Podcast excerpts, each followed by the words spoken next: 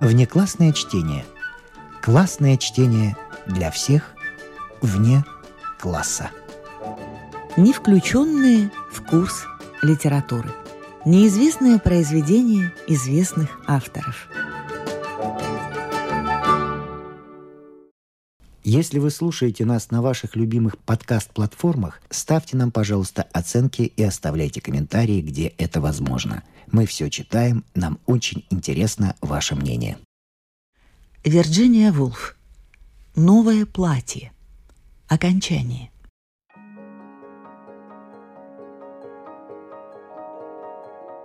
Мисс Милан говорила, что длиннее делать не стоит, а вернее, говорила мисс Милан, морща лоб, призывая на помощь все свое воображение, надо, пожалуй, подкоротить. И вдруг Мейбл поняла, честное слово, что она любит мисс Милан – любит мисс Милан гораздо больше, чем всех прочих, и она чуть не плакала от жалости, глядя, как мисс Милан ползает у ее ног, пучком закусив булавки, покраснев и выкатывая глаза. Чуть не плакала от того, что один человек делает это ради другого, и вдруг ее осенило, что все-все Просто люди. И вот она идет на прием, а мисс Милан укрывает клетку Кеннеря на ночь салфеточкой и дает ему клевать конопляное семечко прямо у нее изо рта. И от этих мыслей про то, как много в человеке покорности и терпения, и какими жалкими, бедными, убогими радостями может довольствоваться человек, ей на глаза навернулись слезы. И вот все пропало. Платье, комната, любовь, жалость, зеркало в резной раме, кеннер в клетке. Все пропало. Все пропало, и она стояла в углу гостиной мисс Дэллоуэй, вернувшись к действительности, испытывая адские муки. Да чего же глупо, мелкотравчато, ничтожно. В ее-то годы, имея двоих детей, так зависеть от чужого мнения. Пора иметь собственные принципы, научиться говорить, как все. Есть же Шекспир, есть смерть, мы в сущности ничтожные мошки. Или что там еще принято говорить? Она смело глянула в зеркало, клевками пальцев вспушила шелк на левом плече и пустилась в плавание по гостиной под градом копий, пронзающих ее желтое платье. Но вместо стервозности или трагизма, какие напустила бы тут на себя Роза Шоу, Роза-то бы просто бы одиться и плыла. На лице у нее были написаны глупость и загнанность. Она просеменила по гостиной, как школьница, сутулясь чуть не ползком, как побитая дворняга, и уставилась на картину, гравюру, будто на приемы ходят картинами любоваться. Всем и каждому было ясно, зачем ей это, чтобы скрыть унижение, скрыть свой позор. Но вот муха и в блюдце, сказала она себе, на самой серединке, и вылезти не может. И молоко думала она, уперев взгляд в картину, залепила ей крылышки. «Ужасно старомодно», — сказала она Чарльзу Берту, заставляя его остановиться, чем, конечно, его возмутило, на пути к кому-то еще. Она имела в виду, или ей хотелось думать, что она имела в виду картину, а не свое платье. Лишь одно доброе слово, одно дружеское слово Чарльза все бы могло изменить. Скажи он только, Мейбл, вы сегодня очаровательны, и вся бы жизнь ее стала другая. Но ведь и ей бы самой тогда надо было быть прямой и правдивой. Чарльз, разумеется, ничего подобного не сказал. Редкостная злюка. Вечно видит тебя насквозь, особенно когда чувствуешь себя совсем уж мелкой, ничтожной дурой. У Мейбл новое платье? Сказал он, и бедную муху снесло на середку блюдца – Ей-богу, ему бы даже хотелось, чтобы она утонула. В нем нет истинной доброты, нет сердца, одна светскость. Мисс Милан куда искренней, куда добрей. Надо только раз и навсегда зарубить это себе на носу. «Почему?» – спрашивала она себя, чересчур резко ответив Чарльзу, показав, что она не в себе. «В растрепанных чувствах?» «В растрепанных чувствах», как он выразился – и отправился над ней потешаться с какой-то дамой в углу.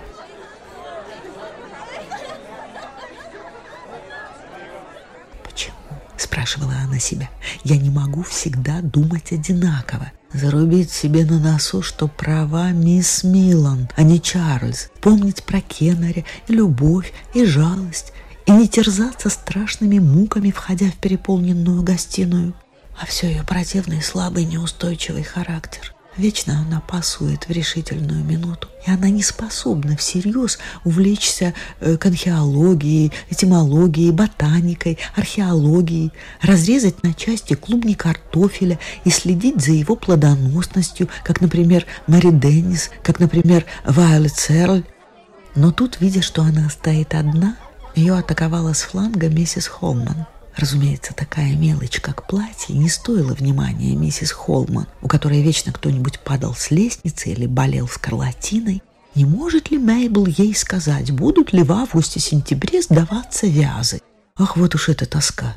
Не очень приятно, когда тебя используют как жилищного агента или мальчишку посыльного. Значит, ты мало что стоишь, вот что. Думала она, стараясь помнить о серьезном и важном и членораздельно отвечает тем временем про ванные и вид на юг, и горячую воду, и все время, все время кусочки желтого платья мелькали ей в круглом зеркале, которое всех превращало в пуговки на гамашах и в головастиков. И удивительно было, что такую бездну самокопания, мук, отвращения к себе, потуг порывов и срывов может вмещать нечто величиной из трех пенсовик. И что еще удивительней, это нечто, это Мейбл Уэйринг, была изолирована совершенно сама по себе.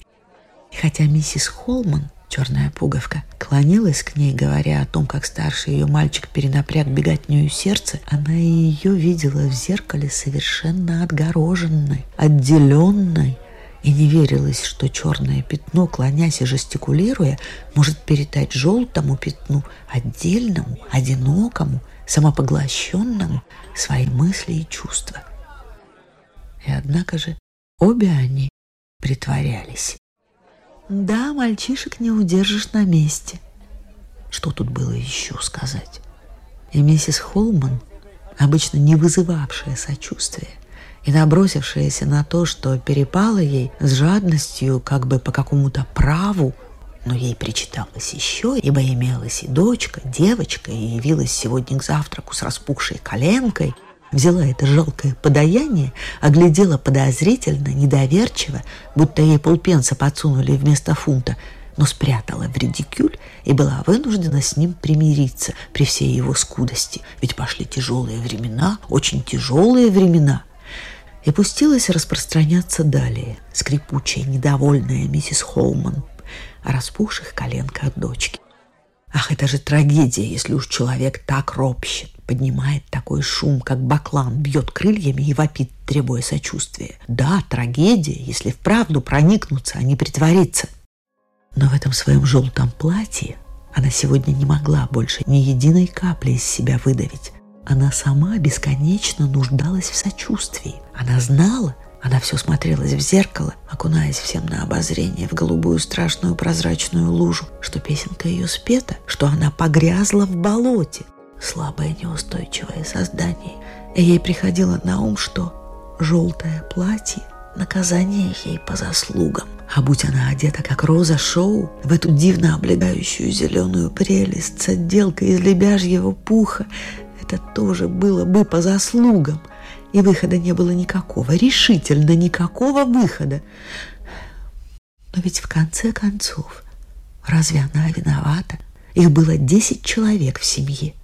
Вечно не хватало денег, вечно приходилось жаться, биться. И мама таскала тяжеленные бидоны, и на лестнице протирался линолеум, и они не вылезали из противных передряг. Ничего катастрофического – Банкротство овцеводческой фермы, но не полное. Старший брат делает мезальянс, но не жуткий, ничего романтического, выдающегося. А теперь еще у нее возле каждого пляжа по тетке. Спят мирным сном в снятых комнатах, выходящих не прямо на море. Такая уж у них судьба.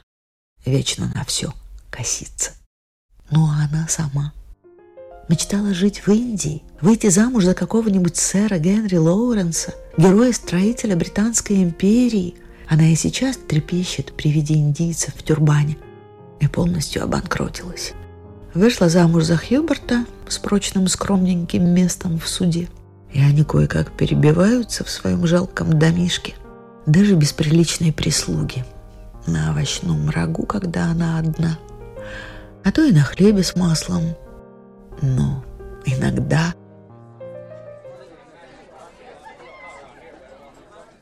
миссис Холман удалялась, сочтя ее несочувственной, бездушной выдрой и, между прочим, нелепо разряженной. И всем потом собиралась рассказывать, каким чучелом явилась Мейбл на прием. Но иногда, думала Мейбл Веринг, одна на голубом диване, пощипывая подушку, чтобы не сидеть у всех на виду без дела, потому что ей не хотелось идти к Чарльзу Берту и Розе Шоу, которые трещали, как сороки, и, наверное, смеялись над ней у камина. Иногда выдавались вдруг бесподобное мгновение. Недавно, например, когда она читала ночью в постели, или тогда у моря на солнечном пляже на Пасху. Да, так как это было? Тугой пучок прибрежных седых трав копьями нацеливался на небо, и оно было синее, как синий однотонный фарфор, такое гладкое и твердое, и потом эта песенка волн — Пели волны, плескались детские голоса. Да, это было дивное мгновение. И она лежала, как на ладони у богини, которая была весь мир, жестокой, но прекрасной собою богини. Агнец, возложенный на алтарь,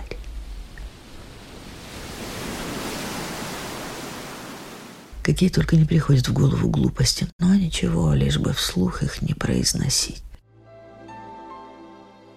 И с Хьюбертом тоже.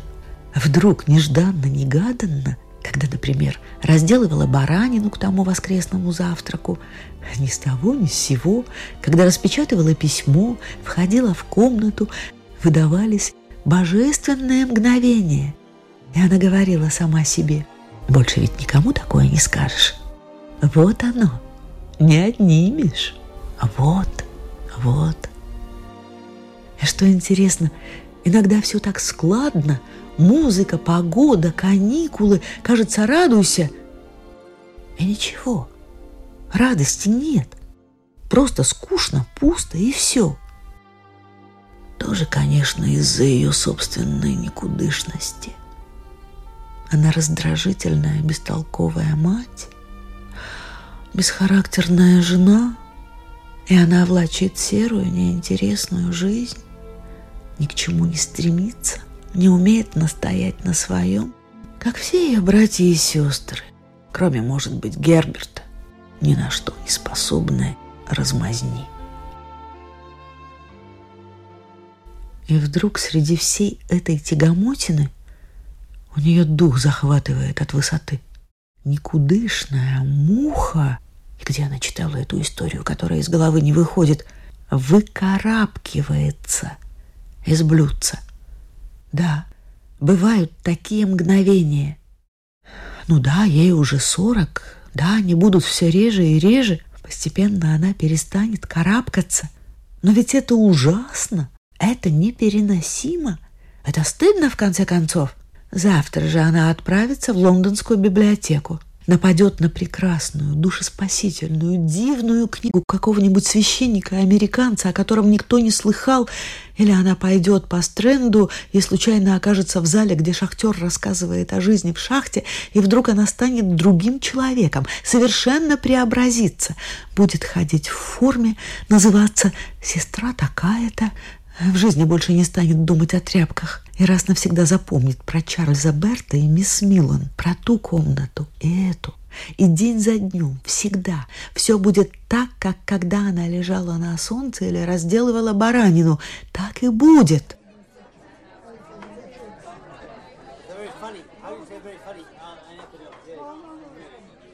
Она поднялась с голубого дивана, желтая пуговка в зеркале дернулась она помахала Чарльзу и Розе, чтобы показать, что совершенно в них не нуждается. Желтая пуговка оторвалась от зеркала, и все копья сразу вонзились ей в сердце, когда она подошла к миссис Дэллоуэй и сказала «Спокойной ночи». «Уходите?» — сказала миссис Дэллоуэй. «А мне, пожалуй, пора», — сказала Мейбл Уэринг. «Но э, я...» — прибавила она своим слабым, бесхарактерным голосом, который делался только смешным, когда она пыталась придать ему вескости.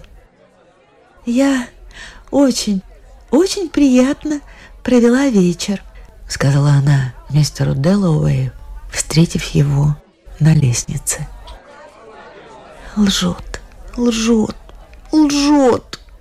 стучало у нее в голове, когда она спускалась по лестнице. И в самой серединке блюдца стучало у нее в голове, когда она благодарила миссис Барнетт, помогавшую ей одеться, и куталась, куталась, куталась в мантильку, которую носила последние двадцать лет.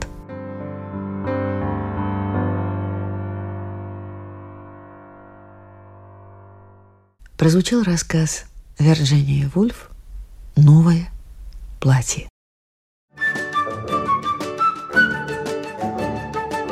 Внеклассное чтение. Классное чтение для всех вне класса. Не включенные в курс литературы. Неизвестные произведения известных авторов. Вирджиния Вулф. Прожектор.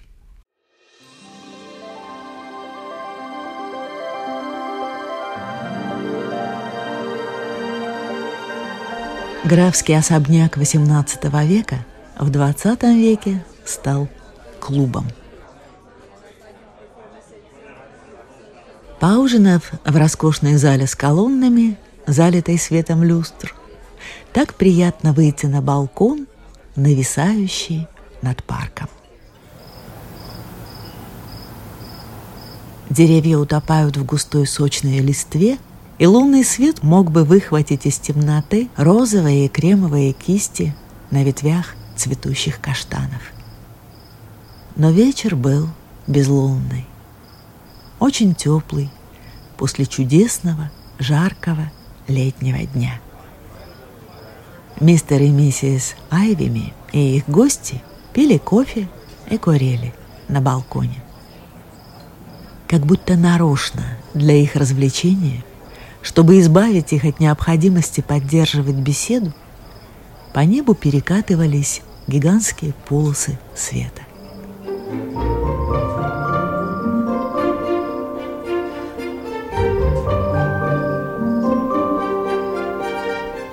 Война еще не началась. Просто шли учения войск противовоздушной обороны. Прожекторы шарили в небе в поисках самолетов противника. Задержавшись на подозрительном месте, сноп света вновь приходил в движение, подобно крыльям мельницы или усикам фантастического насекомого, внезапно освещая то безжизненный каменный фасад, то каштан во всем великолепии нежных соцветий, а то вдруг ударил прямо по балкону, где на мгновение вспыхнул ослепительный диск. Может быть, зеркальце — в открытой сумочке одной из дам.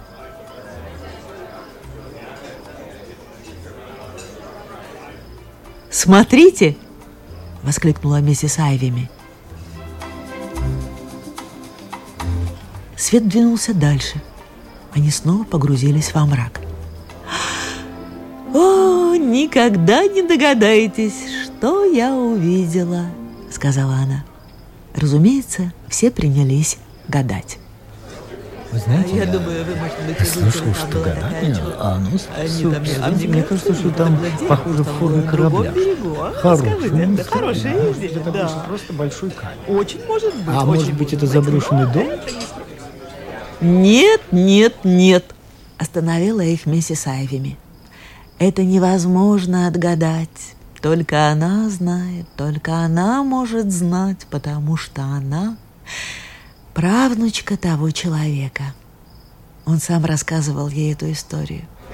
Какую историю? Я что-то не помню. Да я тоже не помню Может быть, вы расскажете нам? никогда не Просим, просим, миссис Айвина, просим, просим. Просим, просим, Нет, ну если интересно, она попытается рассказать. До спектакля еще есть время. Но с чего начать? С 1820 года. Тогда мой прадед был мальчиком. Я сама не молода, это верно, хотя она по-прежнему очень мила и элегантна. Так вот, он был глубоким стариком, а я ребенком, когда он рассказывал мне эту историю. Он был очень красивым стариком, с белыми волосами и голубыми глазами. Он наверняка был прелестным мальчиком, но странным.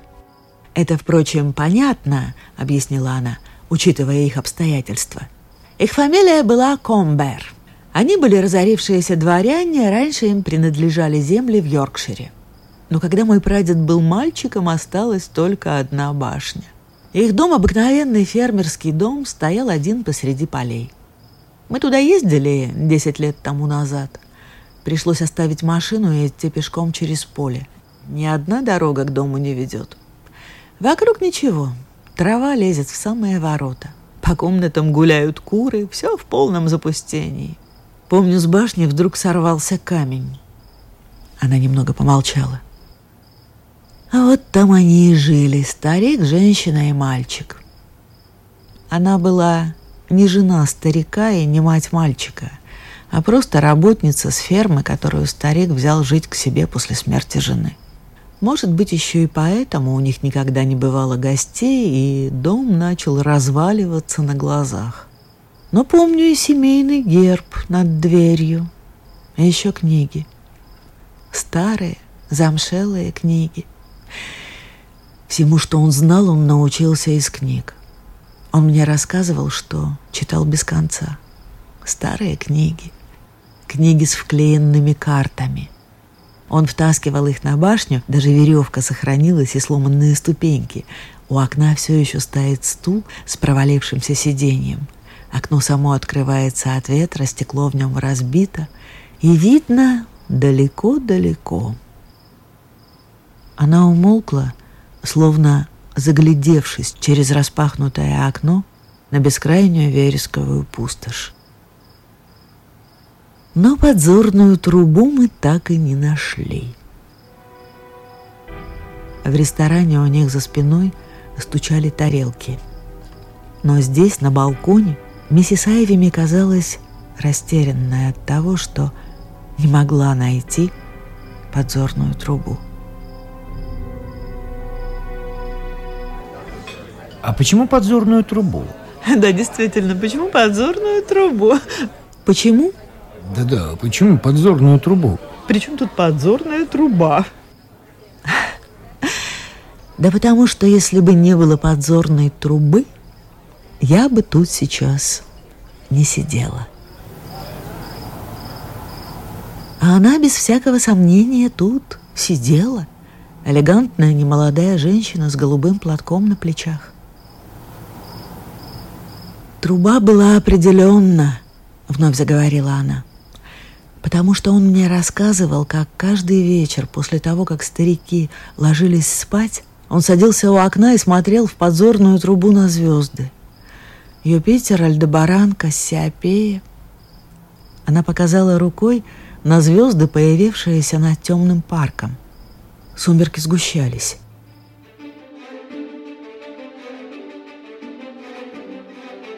Прожектор теперь казался ярче – он пробегал по ночному небу, время от времени замирая, словно любуясь на звезды.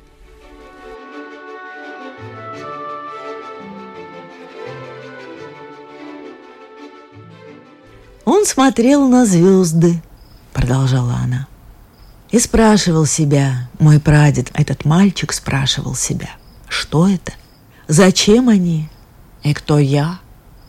Так бывает, когда сидишь один и не с кем поговорить, а над головой звездное небо.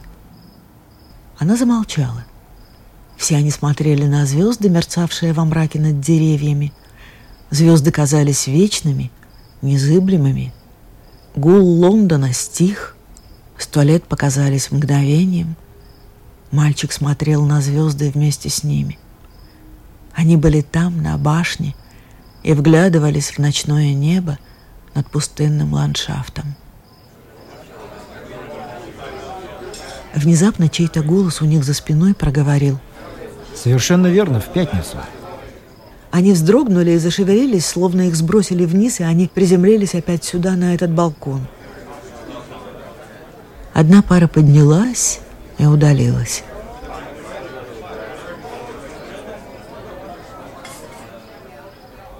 «А ему-то никто не мог сказать ничего подобного», — тихо произнесла миссис Айвими. «Он был совсем один», — продолжала она.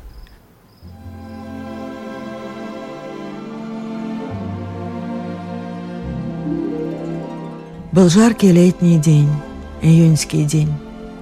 Один из тех дней, когда небо безупречно голубое, и все как бы застывает на жаре. Куры что-то клевали на дворе, в конюшне старая лошадь тяжело переступала с ноги на ногу. Старик дремал перед недопитым стаканом. Женщина мыла ведра на кухне. Может быть, с башни свалился камень. Казалось, что день никогда не кончится. А ему не с кем было поговорить и совершенно нечем заняться. Перед ним простирался весь мир. Пустошь вздымалась и проваливалась, и снова вздымалась навстречу небу. Зелень и голубизна, зелень и голубизна, без конца и края.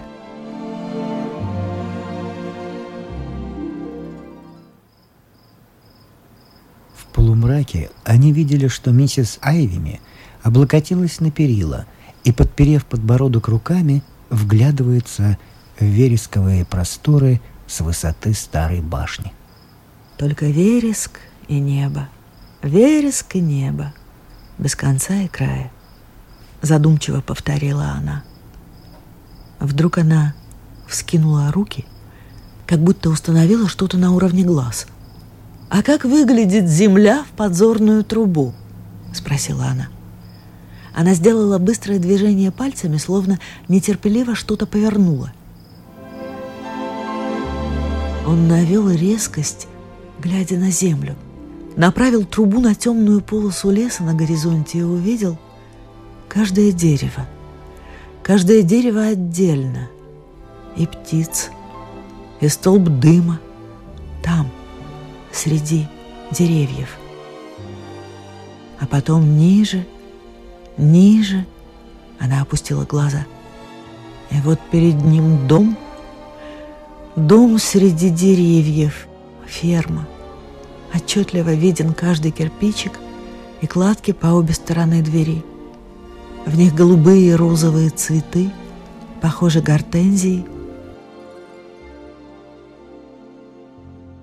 Она немного помолчала. Из дома вышла девушка в голубом платке и начала кормить птиц, голубей. Они прыгали и толкались вокруг нее, а потом... Минутку. Мужчина — ну да, мужчина. Он появился из-за дома. Он обнял ее. Они поцеловались. Поцеловались. Миссис Айвими раскрыла руки и сомкнула их, будто целует кого-то. Он впервые в жизни видел, как мужчина целует женщину. Видел в подзорную трубу за много миль на той стороне огромной пустоши.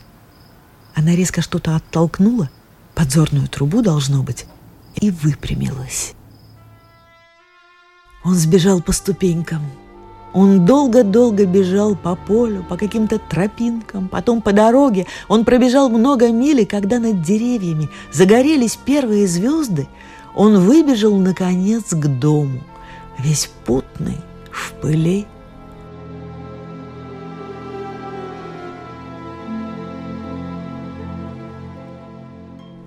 Она снова умолкла, словно видела его перед собой. Ну, ну а потом? Потом, что потом? Что он Вместе сказал? с Айвими. А? Вызывал а, а девушка? Так а девушка? Потом. А, я а не девушка? поняла, что случилось потом, потом. Что, он сказал? Что а, он сказал? а эта девушка, а кто это а? была? Я, я не очень поняла, а, а девушка? кто была эта девушка и а что девушка? он ей сказал. И... А кто был а мужчина? А девушка?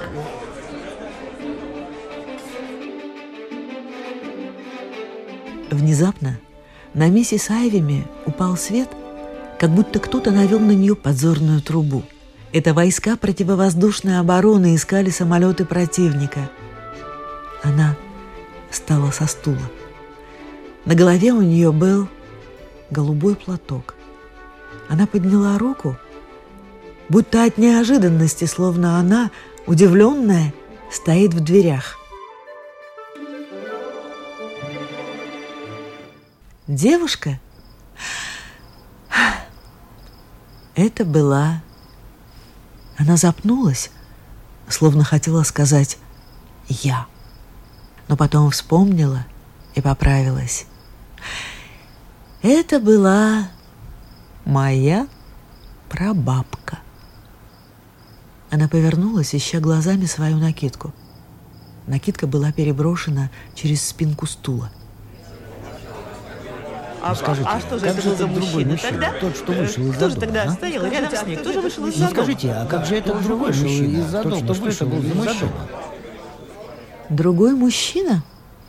А, этот, пробормотала миссис Айвими, нагнувшись и нащупывая накидку на стуле. Прожектор уже покинул балкон. Исчез, должно быть. Свет, добавила она, кутаясь в накидку, падает лишь на мгновение. Прожектор освещал теперь обширный фасад Букингемского дворца. А им пора было в театр.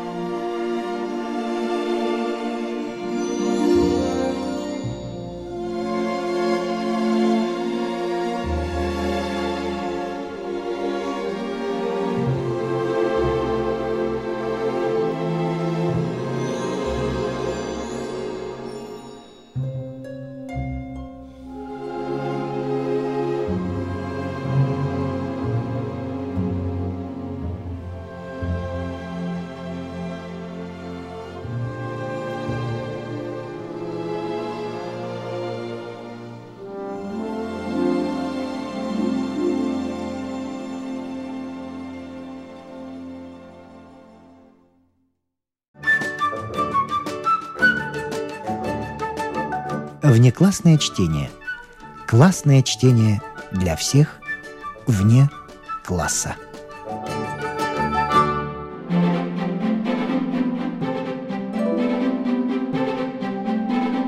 С вами прощаются актеры Наталья Щеглова и Вадим Гросман. Слушайте нас в Spotify, на платформах CastBox, Яндекс.Музыка, Apple Podcast и других. Самых маленьких слушателей мы приглашаем побывать в гостях у книжки. Подкаст Латвийского радио 4. А для тех, кого интересует наша женская роль в истории, в подкасте Латвийского радио 4 звучат истории на манжетах.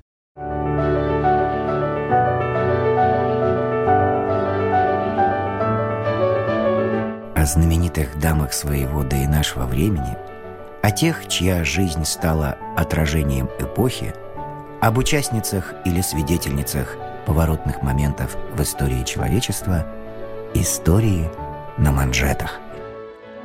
Этот и другие подкасты Латвийского радио 4 вы найдете в Spotify, а также на платформах CastBox, Яндекс.Музыка, Apple Podcast и других –